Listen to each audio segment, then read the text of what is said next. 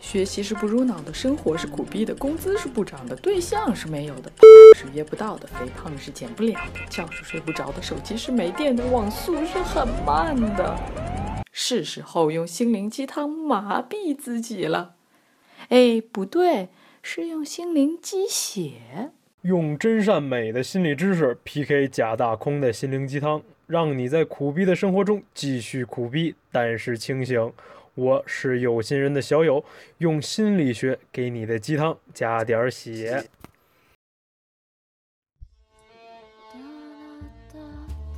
大家好，我是有心人的主播橙子。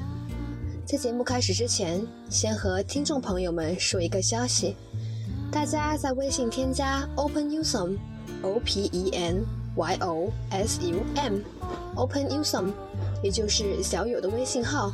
留言申请加入听众互动群，小友就会把你拉进群，可以和主播们一起愉快的聊天。今天周六，我想看个电影，但是懒，又不想去电影院，于是就重新看了一遍《志明与春娇》，还有《春娇与志明》。重看一遍，看到春娇说：“你走了，别回来。”看到他那种我觉得你就是人渣，但是我还想跟你在一起的状态，依旧很想实心好评。看到豆瓣对北上版的《春娇与志明》的评论，负能量蛮多，大多是冲着这种乱搞的小三小四的关系做文章。你是想太多了吧！我认为这是一部教科书式的港产爱情片，简直把都市男女关系的那层薄纸。放在了麻辣火锅的锅底上，明明一捅就破，味道辛辣，但也可以让你感同身受，擦着眼泪吃得爽。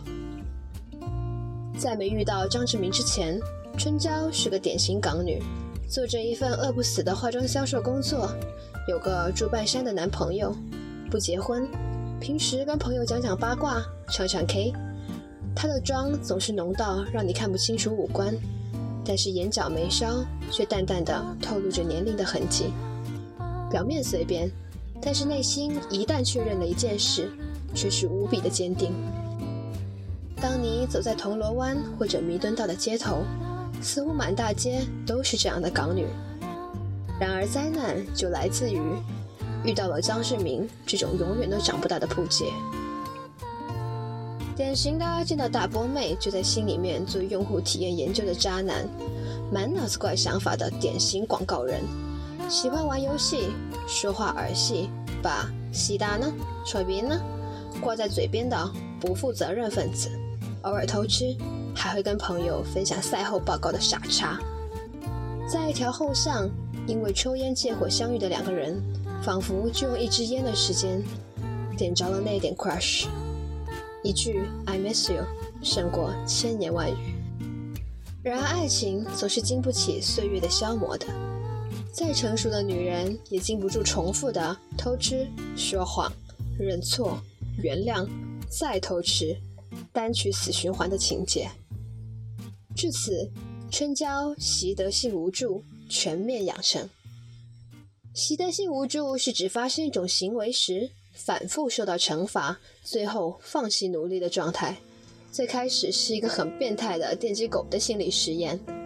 反观人类，也是同理。第二部的分手，其实在第一部早有伏笔，只是千千万万个类似的爱情故事的平均脸。第二部上映的时候，恰逢就是港片不济，大量导演到内地掘金的时节。彭浩翔在北京待了一段时间，想必对北姑有了更深的认识。杨幂饰演的是典型港男歪歪的大陆绿茶婊的形象，第一次见面就上床吧，给男主一碗辣子面，顺便还配一道饭后菜，不由想起另一部肥鹏的电影《撒娇女人最好命》，这是另一部教科书式的教女人如何撒娇的电影。建议女汉子与剩女脱单必读。在这部电影中有那些不想吃兔兔，还有言必要称人家的那种女人。通过撒娇这种手段，她们可以获得认可可。是真的很抱歉，春娇不会。有的只是激进的诚实，以及无条件的付出。至于出轨、劈腿、爱上绿茶婊、争吵、复合，我既然选择了跟你在一起，我也就选择了承受这些。其实每次电影的开头都是一个 B 级片的情节：停车场保安半夜遇到被困车厢后座的鬼魂，黑寡妇黑死了三个男朋友。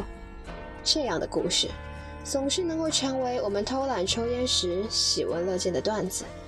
但是如果主角换成了自己，那其他人怎么看又关你屁事。这样的情节不是在三里屯，不是在兰桂坊。就是在你家的床上上映着。记得有一次跟一个新相识的女性朋友一起聊天，聊着聊着就聊到某个大家似乎都认识的人，然后她开始说这个男人如此的 weird，如何的不靠谱之类之类的，然后我才发现这个男人也许就是我的 X。你看，要是让我写渣男系列故事，也是可以一打一打的。作为春娇型人格的女人，她死党的一句话道破了天机。这个世界上，有多少个女人没有爱上过几个人渣？爱上了，就是爱上了。剩下的事情该干嘛干嘛，往厕所里面倒干冰，柴米油盐酱醋茶。更多的时候，这不过就成为朋友茶余烟后的谈资罢了。今天的这篇文章作者是有心人的 Kelador，请大家继续关注有心人电台，期待下一次的分享吧。